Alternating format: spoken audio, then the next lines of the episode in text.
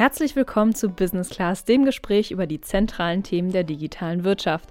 Heute mit Alexander Hüsing, Chefredakteur von deutschestartups.de und Herausgeber seines neuen Buches Wann endlich grasen Einhörner an der Emscher? Startups im Ruhrgebiet. In der heutigen Folge dreht sich alles rund um den Pott.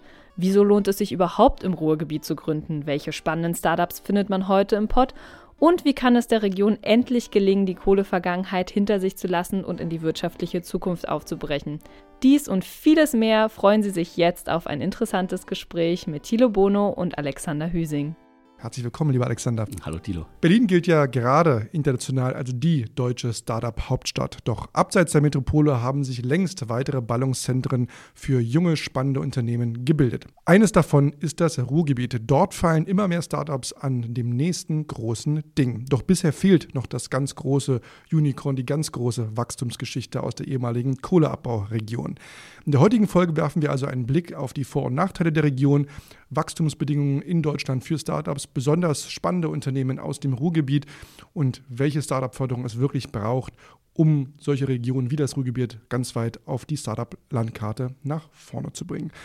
Alexander Hüsing selber ist in Bottrop, also mitten sozusagen im äh, Ruhrgebiet geboren, hat dort viele Jahre seines Lebens verbracht, selber für die Westdeutsche Allgemeine Zeitung gearbeitet, für das Hochschulmagazin Unicum, hat äh, sich viel verdient gemacht beim Branchendienst Kress Report und war auch als freier Journalist unterwegs, bis er dann ähm, selber auch äh, das Zepter in die Hand genommen hat als Chefredakteur und 2007 deutsche Startups ins Leben gerufen hat und gegründet hat und generell auch einer der ersten Journalisten in Deutschland war, die sich wirklich mit Herzblut dem Thema Startups auch verschrieben hat. Insofern freuen wir uns, dass er heute da ist und wir mit ihm über sein neuestes Buch und insbesondere das Ruhrgebiet reden können. Insofern, äh, lieber Alexander, gib uns doch erstmal all denen, die jetzt nicht so eingänglich mit dem Ruhrgebiet vertraut sind, einen kurzen ab, geografischen Abriss. Was gehört denn alles zum Ruhrgebiet? Weil viele nehmen ja auch Orte wie, weiß ich nicht, Dortmund und Düsseldorf mit dazu, was ja Quatsch ist. Also man muss da noch mal ein bisschen, ich auch einordnen, was ist eigentlich das Ruhrgebiet, was gehört eigentlich genau dazu? Das ist auf jeden Fall schon mal ein guter Einstieg äh, in das Gespräch, weil ich wundere mich auch immer. Also ich weiß jetzt auch nicht, wo Mittel-, Ober- und Unterfranken ist, aber das Ruhrgebiet ist halt auch keine geografische Einheit. Dortmund gehört aber dazu. Das auf jeden Fall. Also so grob gesehen von äh, Duisburg bis Dortmund äh, gehen wir halt irgendwie von Oberhausen, äh, Bottrop, Mülheim an der Ruhr, äh, Gelsenkirchen, Recklinghausen und so weiter. Das ist für mich so das Kernruhrgebiet.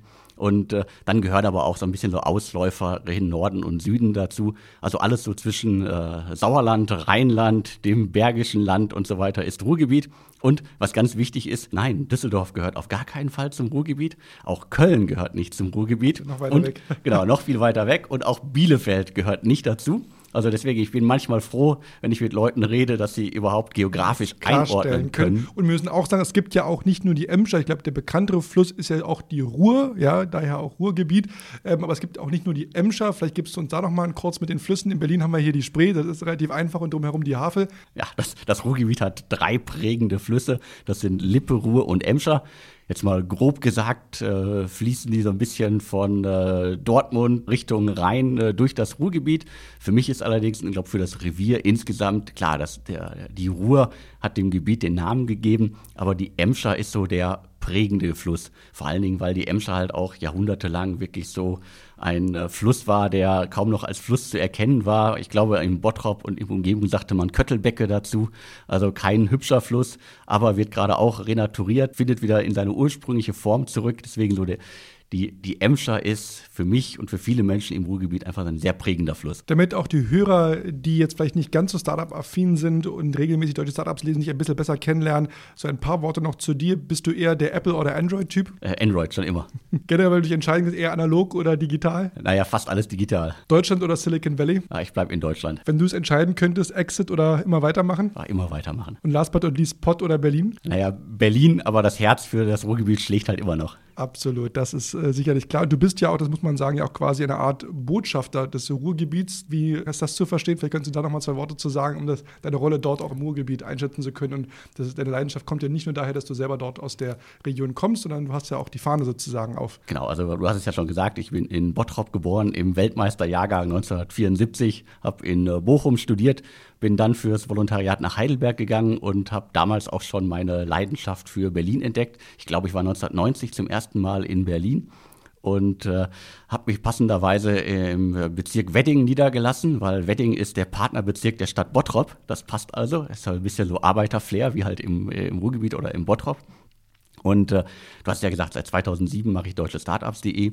Und irgendwann vor jetzt schon vier Jahren wurde ich von der Stadt Dortmund äh, gefragt, ob ich nicht Lust hätte, im Ruhrgebiet aktiv zu werden, um so ein bisschen als ja, Berater, Mentor, äh, Markenbotschafter für das Ruhrgebiet aufzutreten. Und äh, die Rolle fülle, fülle, fülle ich jetzt auch schon seit einigen Jahren aus. Und äh, zwar bin ich beim Ruhrhub in Essen. Das ist eine der DW-NRW-Initiativen äh, die vom Land gestartet worden sind, um die Digitalisierung in der Region halt voranzutreiben. Da bin ich aktiv. Da habe ich einmal im Monat ein Startup-Frühstück und ansonsten helfe ich dem Team bei Terminen, Kontakten und äh, sonstigen Sachen. Und irgendwie, glaube ich, bin dadurch zum Markenbotschafter für das Ruhrgebiet geworden, obwohl mich niemand dazu genannt hat. So ein bisschen Influencer für den Kohlenpott. Und mit dem Buch natürlich nur ein erst äh, recht. Du hattest vorhin in der Abgrenzung gesagt, natürlich gehört Bielefeld nicht dazu, was natürlich auch generell uns ja mal den Einblick dazu gibt. Es gibt ja viele Regionen, die so ein bisschen unterm Radar laufen und wo es Initiativen gibt, ihnen mehr Sichtbarkeit zu verschaffen. Also alles guckt natürlich zuerst gerade international nach Berlin und sicherlich äh, Hamburg und München haben es auch nicht so schwer, sich auf die Landkarte zu bringen aufgrund großer Events und ihr den äh, Unicorns, die da auch umherschwirren und umherspringen. Aber es gibt sie auch eben die Regionen. Wir haben das Bielefeld, Ostwestfalen, die mit der Founders Foundation sehr, sehr aktiv sind und dort auch mit Events das bespielen und die Corporates reinholen. Ähm, es passiert mehr auch in der, in der Region nun in Karlsruhe, Heilbronn, ähm, Heidelberg passiert mehr. Natürlich ganz klar Ruhrgebiet auch. Was macht äh, für dich das aus? Wie schaffen es denn diese Regionen, die nicht so ganz oben auf der Landkarte stehen? Was müssen die tun? Was sind die Erfolgsrezepte, wenn sie eben noch nicht das Unicorn haben, was alles ähm, überstrahlt? Auf was kommt es an? Was sind die spitze Positionierung für irgendwas zu stehen? Was ist da deine Erfahrung? Also ich glaube, es hilft den Regionen einfach mal das herauszustellen, wofür sie eigentlich da sind oder was wirklich auch in der Region vorhanden ist. Hast ja gesagt, also äh, Bielefeld hat, äh, glaube ich, äh, starkes äh, Mittelstandsumfeld und da gibt es irgendwie genug äh, Sachen, die da auch entstehen können. Deswegen, gleiches gilt ja auch fürs Ruhrgebiet. Also wenn man das Ruhrgebiet irgendwie einordnen möchte, dann ist es halt sehr stark B2B, sehr viel Cybersecurity sehr viel Logistik, sehr viel Industrial Tech. Also auch die Trendthemen, die wir in Berlin jetzt hier nicht so haben, weil Berlin halt zu einer Zeit entstanden ist, so, äh, wo halt B2C-Themen sehr, sehr wichtig und sehr, sehr groß geworden sind. Also deswegen gibt es ja hier auch äh, in Berlin Delivery Hero, Zalando und Co. Das ist ja auch gut so. Und ich glaube, die Regionen können aber trotzdem gegen Berlin bestehen. Warum? Weil halt auch nicht alle weg wollen aus den Regionen. Und so jemand wie äh, Zalando hat ja schon früh gezeigt. Also Zalando hat schon vor Ewigkeiten auch eine Niederlassung in Dortmund äh, äh, gegründet, die wirklich auch direkt am Phoenixsee sitzt und äh, von außen schon relativ groß aussieht weil die natürlich auch nicht mehr genug Leute hier in Berlin finden und das Potenzial, das im Ruhrgebiet auch da ist, an äh, fähigen Leuten halt einfach auch groß ist und die das da abgrasen können.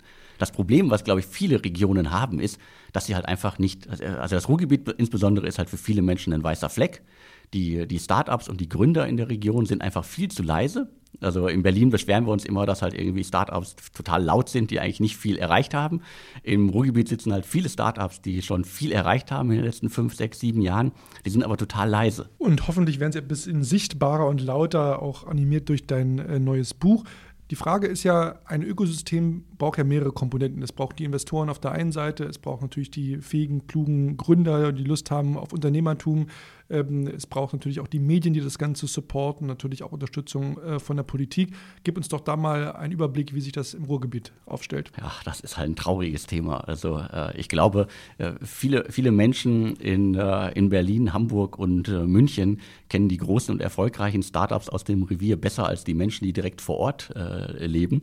Also ein Beispiel wie Maschinensucher. Maschinensucher ist ein Startup aus Essen, das von meinem Dauer-Podcast Podcast, Gast Sven Schmidt halt geführt wird. Und äh, was machen die? Die äh, verleihen sozusagen große Maschinen und äh, durch die Darts-WM-Sponsoring sind die, glaube ich, vielen Menschen bekannt geworden.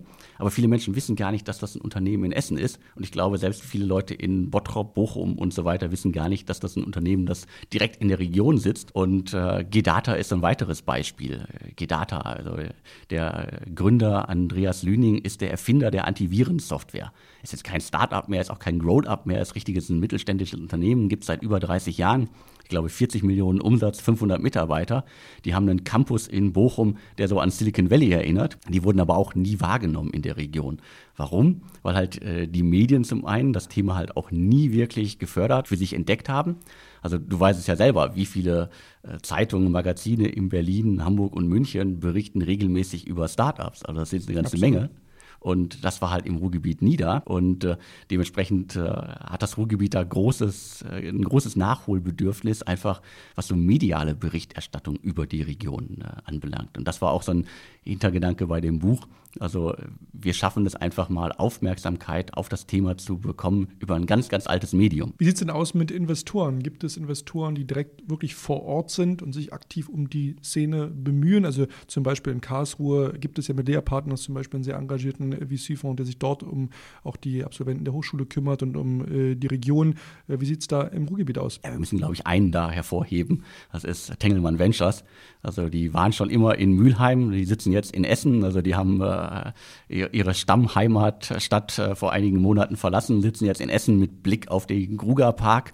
Und äh, ich glaube, Zalando kennt man in der Start-up-Szene. Also etliche Einhörner und äh, sowas wie Zalando würde es ohne das viele Geld, das aus Mülheim Richtung Berlin geflossen ist, niemals geben. Und die haben halt auch so ein Verständnis äh, für die Region und die wollen auch gerne, dass in der Region mehr passiert. Ich glaube, die gucken sich wirklich äh, alles an, was es im Ruhrgebiet an Themen gibt und äh, möchten wirklich auch in der Region investieren. Aber ich glaube, was man einfach nochmal sagen muss, ist, das Ruhrgebiet äh, hinkt halt dem, der ganzen Start-up-Szene in Berlin so gefühlt zehn Jahre auch hinterher. Also alles, was so Berlin vor zehn Jahren ausgemacht hat, es gab so ein paar größere Startups, es gab ein paar größere Erfolge, es gab auch erste große Exits, sowas wie Employer, die an Bertelsmann verkauft worden sind für irgendwas äh, 10, 20, 30 Millionen in dem äh, Maßstab. Und Stefan Peukert macht ja auch wieder was Neues mit Masterplan, da ist dann auch wieder Tengelmann investiert. Das heißt, es gibt so kleine, schöne Geschichten aus dem Ruhrgebiet, aber das Ganze muss halt noch viel mehr Dampf kriegen. Also es gibt ein Beispiel, es gibt einen regionalen Fonds, Gründerfonds, äh, Ruhr heißt der. Da sind, glaube ich, 30 Millionen drin von äh, Unternehmen aus der Region. Das ist für Berliner Verhältnisse ist das halt nicht viel. Hier gehen ehemalige Gründer hin und legen Fonds auf, die 70 Millionen, 80 Millionen groß sind und investieren das Geld auch relativ schnell, weil es dann einfach weg muss. Ne? Das ist ja auch das, was das Silicon Valley groß gemacht hat, dass Gründer ihren Exit hatten, die dann als Business Angel aktiv sind, wieder zurückgeben zur Community, sich VCs bilden, da auch ein großer Support eben dann auch da ist von den Medien etc. Also deswegen, es gehören ja viele Stellschrauben dazu, um das erfolgreich zu machen. Und wenn du jetzt über die Community schaust, Wind of Change scheint auf jeden Fall da zu sein. Daran wird es nicht scheitern. Es dauert anscheinend alles noch etwas langsamer, als es sein sollte.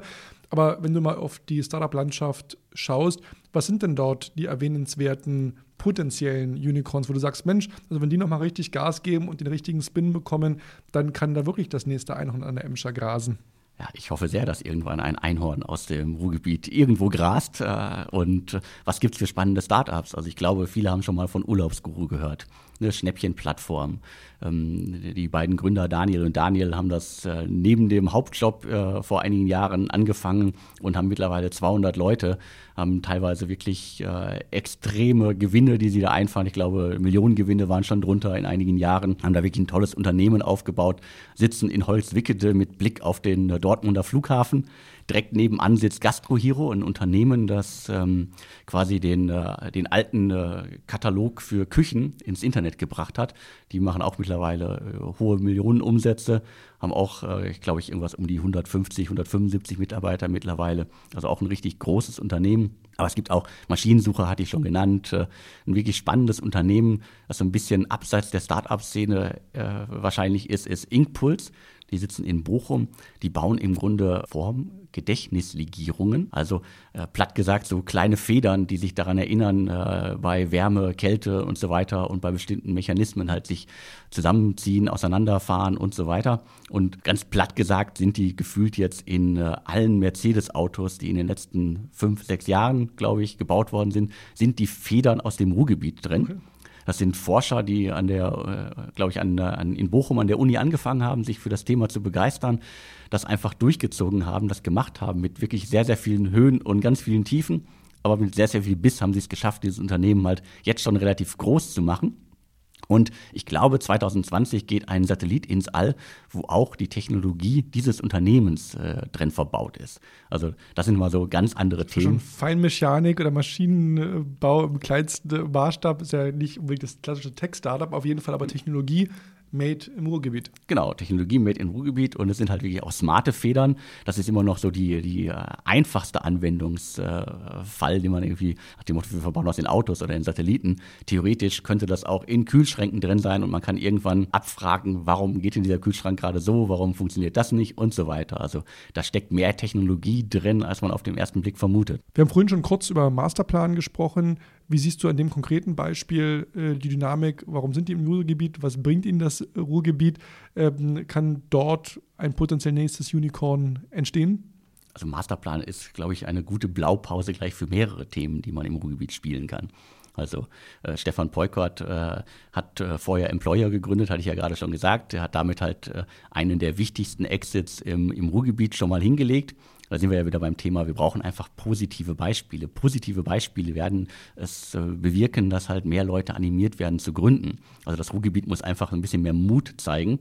Äh, das alte, abgestaubte Kohle-Image, das ist halt auch für die meisten Leute, die 30, 40 Jahre alt sind, halt sowas von überholt. Die haben alle keine Lust mehr drauf. Und dementsprechend Masterplan kann, glaube ich, helfen, dass halt äh, es ein positives Beispiel gibt. Und mit quasi äh, mit dem zweiten Unternehmen zeigen sie ja auch, dass Gründer sich nicht mehr aufs Golfspielen verlegen, sondern halt wirklich Lust haben, in andere Unternehmen zu investieren. Das machen sie ja auch. Und äh, aber auch ein eigenes Unternehmen wieder erneut aufzubauen. Und äh, Masterplan ist ja eine B2B-Learning-Plattform für äh, sagen wir, Digitalisierung, die Unternehmen nutzen können. Und dementsprechend ist es ja auch eines der Trendthemen überhaupt gerade. Und deswegen, also ich hoffe sehr, dass sie es schaffen, in äh, diesem schwierigen Segment äh, zu bestehen. Aber ich bin da positiv gestimmt. Vielleicht ein nächstes Role Model made im Ruhrgebiet. Nun ist es ja auch so, dass eben auch viele Corporates immer mehr gerne mit Startups zusammenarbeiten und sehen, dass das vielleicht auch ihre Zukunft ist, dort mit spannenden Talenten, mit spannenden Ideen aufzugreifen, um die eigene digitale Transformation zu managen. Gerade im Ruhrgebiet gibt es viele Konzerne und klassische Unternehmen, Mittelständler, die dort ansässig sind. Was würdest du denn äh, der Wirtschaft empfehlen? Äh, wie sollte sie das angehen? Also wird anscheinend noch nicht mal selber bekannt ist, was überhaupt für ein großes Potenzial dort ist, ähm, was sind Vorgaben oder Wünsche an die dortige Wirtschaft, aber natürlich auch Politik, die ja auch mal eine Rolle spielt und Dinge auch sichtbar machen kann, unterstützen kann, wo du sagen würdest, Leute, das sind meine drei Wünsche und Vorgaben, die ich machen würde, wenn ich ein Drücker wäre. Na, ich habe da gleich mehrere Wünsche. Also an, an die Politik äh, und die Institutionen im Revier kann ich einfach nur mal den Appell richten, so jetzt lasst einfach mal die Vergangenheit ruhen. Ist an der Zeit, einfach mal äh, die Vergangenheit wegzulassen äh, und in die Zukunft zu denken aber vor allen Dingen auch mal die Gegenwart wirklich auch wahrzunehmen. Das ist das große Problem im Ruhrgebiet. Also Politiker, die tränenreich Bergmannslieder singen, die bringen jetzt wirklich nicht irgendwie das Revier zusammen. Halt Nostalgie ist kein Zukunftskonzept und auch kein Geschäftsmodell. Da kann sich niemand was von kaufen und ich glaube, die allermeisten Menschen, und das sind die Reaktionen, die ich halt bekomme auf das Buch, ist, endlich sagt es mal einer, wir haben keinen Bock mehr darauf, irgendwie hier nur alles äh, über Kohle zu hören und die Vergangenheit äh, irgendwie ständig äh, vor Augen zu, äh, geführt zu bekommen. Also das muss sich auf jeden Fall ändern. Der zweite Punkt direkt an die Politik ist, also die Politik in der Region muss endlich verstehen, dass halt äh, die Corporates, die da sind, es gibt viele Corporates im Ruhrgebiet, so ähnlich wie in München halt auch, aber wenn es diesen halt großen Konzernen, wenn es denen halt schlecht geht, und da gibt es ja genug Beispiele, wo große Unternehmen gerade kämpfen, weil sie aufgespalten werden, weil das wieder an die Börse gebracht wird, weil es da irgendwie eine Fusion gibt, weil das irgendwie wieder intern geregelt werden muss. Das heißt, äh, die sind gerade, viele Unternehmen sind halt intern beschäftigt und haben deswegen gar keine Zeit, sich wirklich mit, äh, mit der Start-up-Szene zu beschäftigen.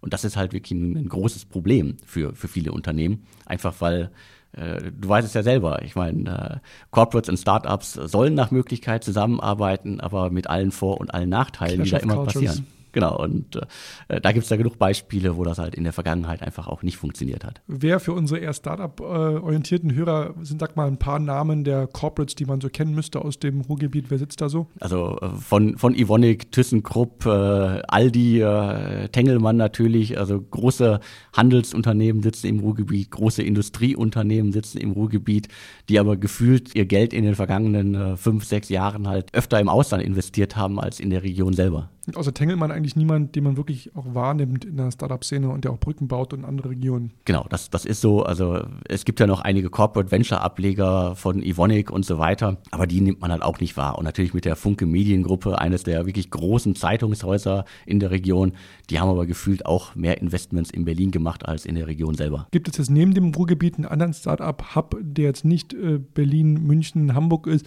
den du beobachtest, wo du sagst, Mensch, da passieren auch gerade spannende Dinge und das habe ich auch auf dem Radar? Also du hast es vorhin selber schon gesagt. Also Bielefeld mit der Founders Foundation habe ich auf jeden Fall auf dem Schirm, einfach weil das so richtig aus einem Guss in einer kleinen Stadt, also ich war vor kurzem, äh, vor einigen Monaten auch da, man kann da ja wirklich zu Fuß äh, die gesamte Start-up-Szene der Stadt erkunden und alle wichtigen Initiativen, Multiplikatoren und Unternehmen kennenlernen. Ist natürlich auch mit sehr viel Geld von Bertelsmann, das hat halt auch nicht jede Region, gesponsert, aber da achte ich schon drauf. Und ich schaue mir natürlich auch immer an, was, was in Stuttgart passiert. Also Stuttgart finde ich nach wie vor auch eine, eine spannende Region die natürlich immer noch davon profitiert, dass da halt äh, der große bekannte Autokonzern sitzt oder mehrere gleich. Aber die Branche steht ja auch vor großen Herausforderungen. Das kann man vielleicht äh, in ein paar Jahren mit dem Ruhrgebiet äh, im schlimmsten Fall vergleichen. Das heißt, äh, äh, ich will nicht, ich will nicht hoffen, dass die äh, Automobilindustrie in Deutschland eine sterbende Industrie ist, aber halt eine Industrie, die halt sehr, sehr viel einen großen Wandel unter vollzogen, also vollzogen wird in den nächsten Monaten. Mal zurück zum Ruhrgebiet. Diese Konzerne, wir sehen ja dass sozusagen es auch anders gehen kann. Beispiel Tengelmann im Ruhrgebiet, Beispiel Bertelsmann, äh, wo eine klare Initiative dort auch ähm, führt. Es gibt Familienunternehmen auch in, in Heilbronn zum Beispiel mit der, mit der Schwarzfamilie etc. Äh, sagst du, da ist vielleicht der Grund auch, dass die Region so vielschichtig ist und so viele so mittelgroße Unternehmen gibt und nicht so das eine große Flagship-Family oder, oder Konzerne, die Dinge mal in die Hand nimmt und sagt, wir machen das jetzt einfach, sondern der eine wartet so ein bisschen auf den anderen. Ja, das Ruhrgebiet hat halt das Problem, es ist halt keine einheitliche Stadt. Das ist schon mal ein großes Problem. Also ich würde fürs Ruhrgebiet wirklich so eine Art regierenden Bürgermeister, wie wir ihn in Berlin haben, äh, wünschen, der einfach mal Entscheidungen treffen kann für die ganze Region.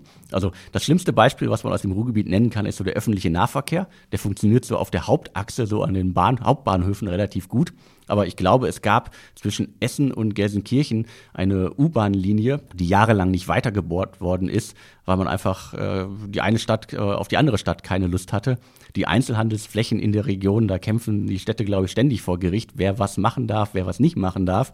Also die Städte untereinander sind halt oftmals, ich sage jetzt nicht verfeindet, aber die gönnen der anderen Stadt halt relativ wenig und äh, dementsprechend ist das, was einfach dem Revier fehlt. Also es gab ja Jahrzehnte, Jahrhunderte lang irgendwie einen großen Arbeitgeber, das war halt die Ruhrkohle, aber da haben wir dann äh, Oma, Opa, äh, Sohn und Enkel gleichzeitig gearbeitet. Das gibt's halt nicht mehr. Und ich glaube, diesem Bild hecheln halt viele Städte noch hinterher. Die träumen halt davon, dass sie halt einen Großkonzern irgendwie in der Region ansiedeln, in ihrer Stadt ansiedeln, der dann irgendwie Zehntausende Arbeitsplätze schafft. Aber ich glaube, diese Zeiten sind halt definitiv vorbei, weil wir reden davon, Berlin ist groß geworden, weil hier halt, sagen wir jetzt mal, 1000 Startups entstanden sind, von denen halt äh, 100 richtig groß geworden sind die halt mehreren hundert Leuten Arbeitsplätze äh, bieten. Und das ganze Ökosystem drumherum bietet auch nochmal irgendwie 10.000 Leuten äh, Arbeit. Und das ist eigentlich die, die, die Zukunft für verschiedene Regionen. Und alle Regionen, die halt irgendwie im schlimmsten Fall einen Großkonzern in der, in der Ecke haben und von dem abhängig sind, bekommen halt große Probleme, wenn es diesen Unternehmen schlecht geht. Ein großer Erfolgstreiber ist es ja auch im Endeffekt das Talent, die Köpfe, die zur Verfügung stehen. Ist denn realistisch, dass überhaupt das nächste Salando, das nächste große Einhorn in einer Region wie dem Ruhrgebiet entsteht? Wie kriegt man den coolen Programmierer, den Online-Marketing-Experten? Warum sollte der ins Ruhrgebiet gehen? Was erwartet ihn da mit seiner Familie? Na, ich glaube, es, es wird und äh, wird immer schwierig sein, Leute von außerhalb momentan ins Ruhrgebiet zu bekommen. Das ist auch das, was alle Unternehmen aus der Region sagen. Was man aber nicht vergessen darf ist, und äh, das ist so eine schöne Floskel, die man einfach immer wieder Marketing spricht und immer wieder schön äh, hervorbeten kann. Das Ruhrgebiet hat die größte Hochschuldichte Europas. Das heißt, es gibt nirgendwo in Europa mehr Hochschulen, mehr Studierende. Das heißt, es sind sehr, sehr viele kluge Köpfe in der Region. Viele kommen auch in die Region, um zu studieren und viele sind ja auch da geblieben. Also es gibt genug äh, Lebensläufe von Gründern aus der Region, die einfach über das Studium oder halt äh, über Liebe, sonst wie Familie in, in den, äh, ins Revier gekommen sind und dann einfach da geblieben sind und das Revier halt auch lieben gelernt haben. Aber äh, ich glaube, es, es wird schwer, Leute von außerhalb äh, ins, ins Revier zu locken. Die Vernetzung unter den einzelnen Ökosystemen mit Berlin, mit, mit, mit Bielefeld etc., wie wichtig äh, findest du diesen Austausch, dass die Leute sich dann auch mal auf den Weg machen nach Berlin, sich den Investoren äh, präsentieren, aber auch die Investoren umgekehrt sich mal die Mühe machen, dann sich in Zug zu setzen und mal eben das Ruhrgebiet zu fahren. Also hast du das Gefühl, die äh, küchen da alle so in ihrem eigenen Brei oder ist der Austausch schon etwas, ähm, was mittlerweile dann auch, äh, dass mal erkannt wird, Mensch, das lohnt sich auch mal seinen Tag äh, zu verbringen und Startups zu besuchen, Investoren zu besuchen, sich zu vernetzen? Oder wartet man, bis die nächste NOAA-Konferenz kommt und sagt, da wird man die eh schon treffen, wenn sie was wollen, melden die sich schon? Ja, es, ich glaube, es bleibt schwierig.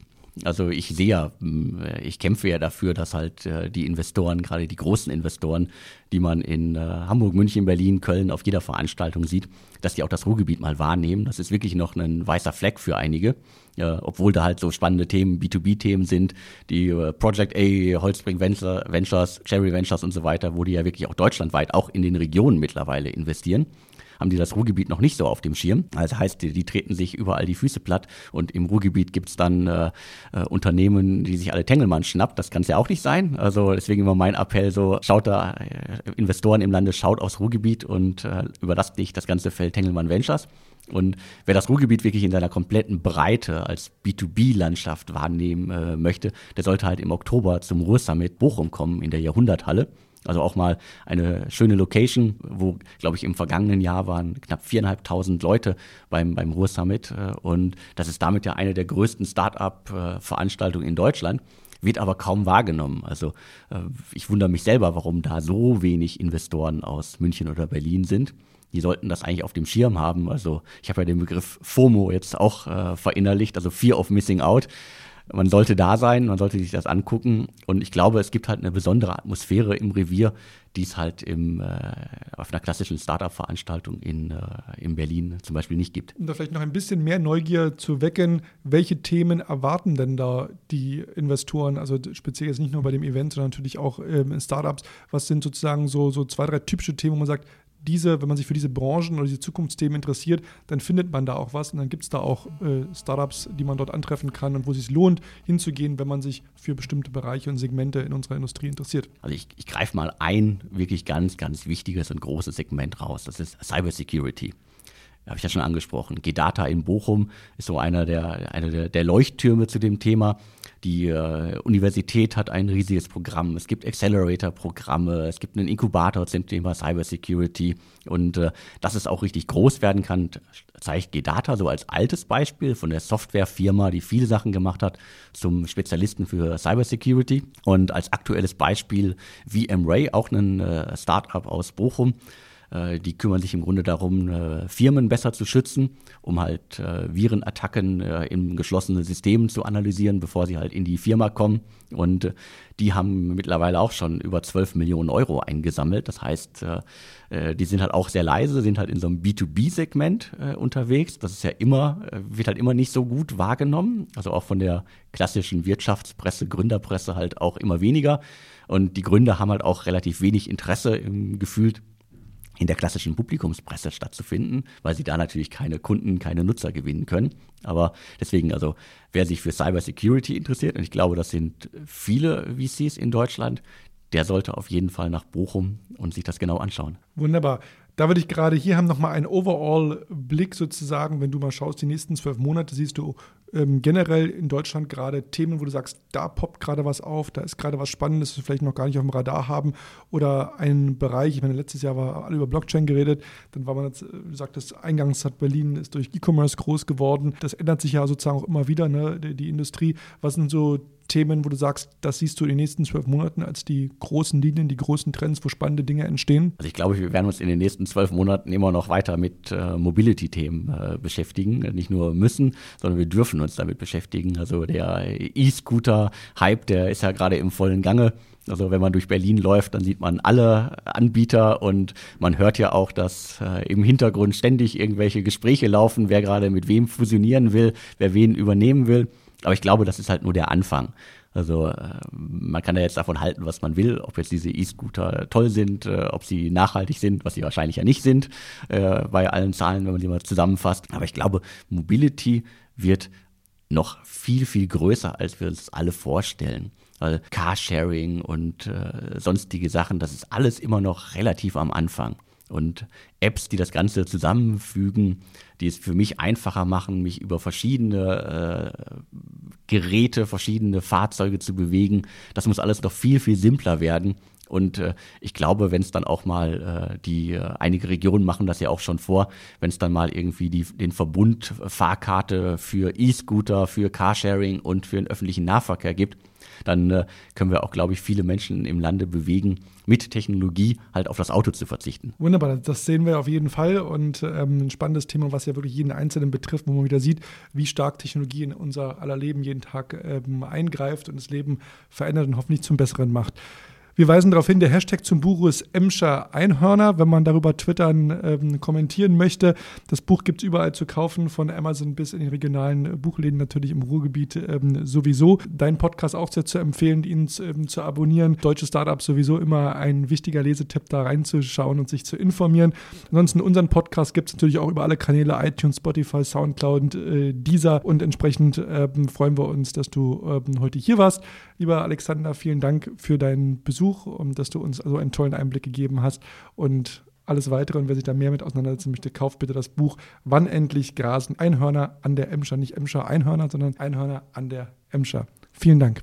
Ja, vielen Dank, Thilo. Und ich kann allen nur sagen, kommt mal ins Ruhrgebiet, äh, kommt in den Ruhrhab nach Essen und ich führe euch auch noch selber rum. Wunderbar, so machen wir es.